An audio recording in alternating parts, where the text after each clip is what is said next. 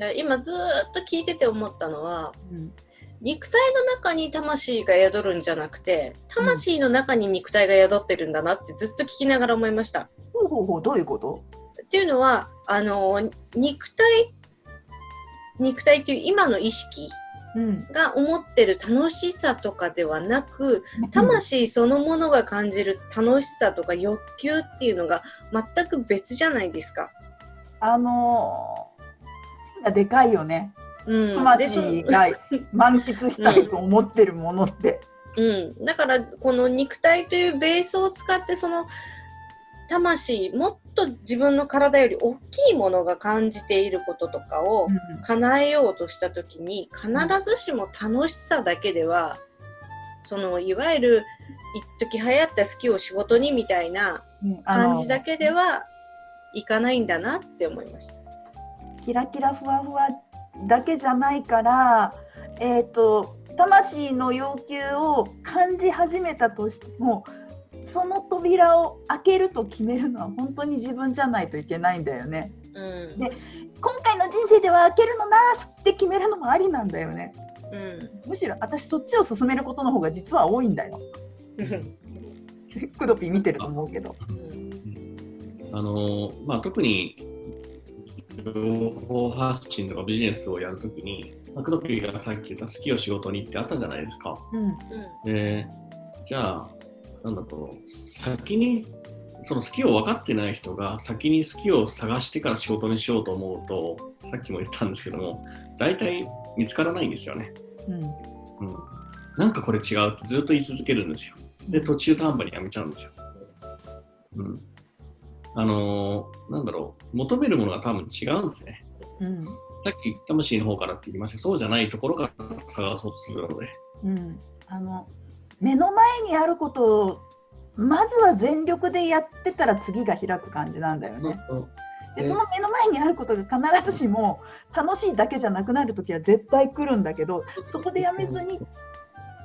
どんなに形を変えてもそこの肝のところは一切変えずにやり続けたら面白いことが起きるんだけど、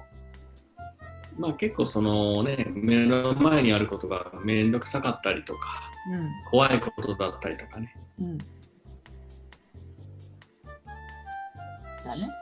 自分あ相当音が割れて今困ってる。不安なことっていうのはかなりあるんですよね。うん。そこに惑わされるかどうかですよね。うん。あの。まあそもそもそれができなくて、まあできないのに好きなことやる仕事なんてできないです。うん、あと時々休むのもありだよと、うん、やめたを何回繰り返すのもありだよと、うん、しみじみ思います。あのやめたして放り投げてもやらずにはいられないじゃないですかその魂側のあれだと。魂側の要求だと絶対戻ってくんのな。つやめたことにしたいんだけどっていう。あれですよね有心堂さんが神事に戻ってきたのもある種の魂の欲求ですよね。うんいやまあそこにねあの治療家を一生懸命やってみてそうさっき市草さんがやるようにこうすごい方法論をね主義をいっぱい習ってみていろんな先生のとこ行ってみたけど、まあ、どれも違うのよっていううんでこれで OK と思ったら全然通用しない患者さんが来るわけですよ。うん何なんだこれはって本当にさまよい続けて。うん。ななんか知らんけれどやっぱりそこへ戻ってきてしまったなっていう感覚なので、うん、今ふっと来てるのがあるけど、クドピーこれ合ってる？あのー、オールナイトニッポン、あの岡村さんがさ、あ話し